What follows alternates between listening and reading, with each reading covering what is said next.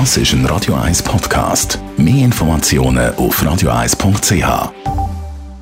Der Radio 1 Beziehungstyp mit der Paartherapeutin Danja Schifftan. Präsentiert von Paarship, die Schweizer Online-Partneragentur. Paarship.ch.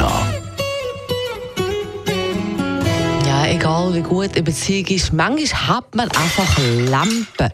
Und dann ja, und gerade wenn man nicht so gut gelohnt ist und etwas letzt geht und der Tag vielleicht auch noch grau ist, dann sucht man jemanden, der die Schuld ist dran. Und genau das sage ich sehr toxisch, sagt unsere Beziehungsexpertin. In unserem heutigen Beziehungstipp, Tanja Schifftan, sagt, Schuldzuweisungen, die sagen nur schlecht. Immer wieder möchten wir gerne, du bist schuld daran, dass unser Nachtessen anbrennt ist. Du bist schuld daran, dass irgendwie unser Urlaub in die Hose ist oder du bist schuld, du bist fremdgegangen, du bist schuld. Also so die Schuldfrage ist so ein omnipräsentes Thema in Partnerschaften. Und es gibt so verschiedene Ansätze, darüber nachzudenken. Oder wieso macht man das überhaupt? Schuldzuweisungen macht man, damit man irgendwie wie sozusagen eine Klärung hat. Aha, ähm, darum ist es also passiert und hat somit auch eine gewisse Kontrolle darüber, wie das echt nicht mehr könnte passieren.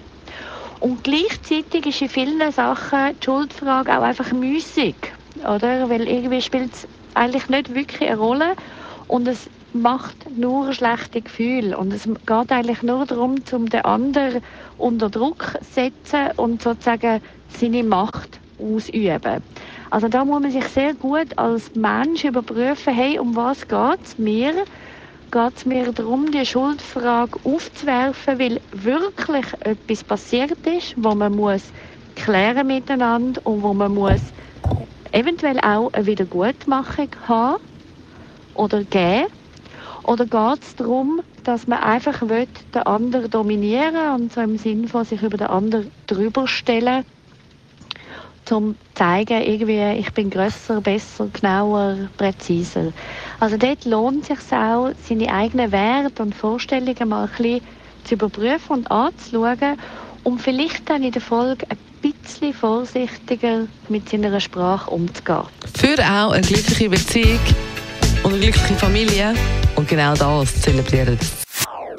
Das ist ein Radio 1 Podcast. Mehr Informationen auf radio1.ch.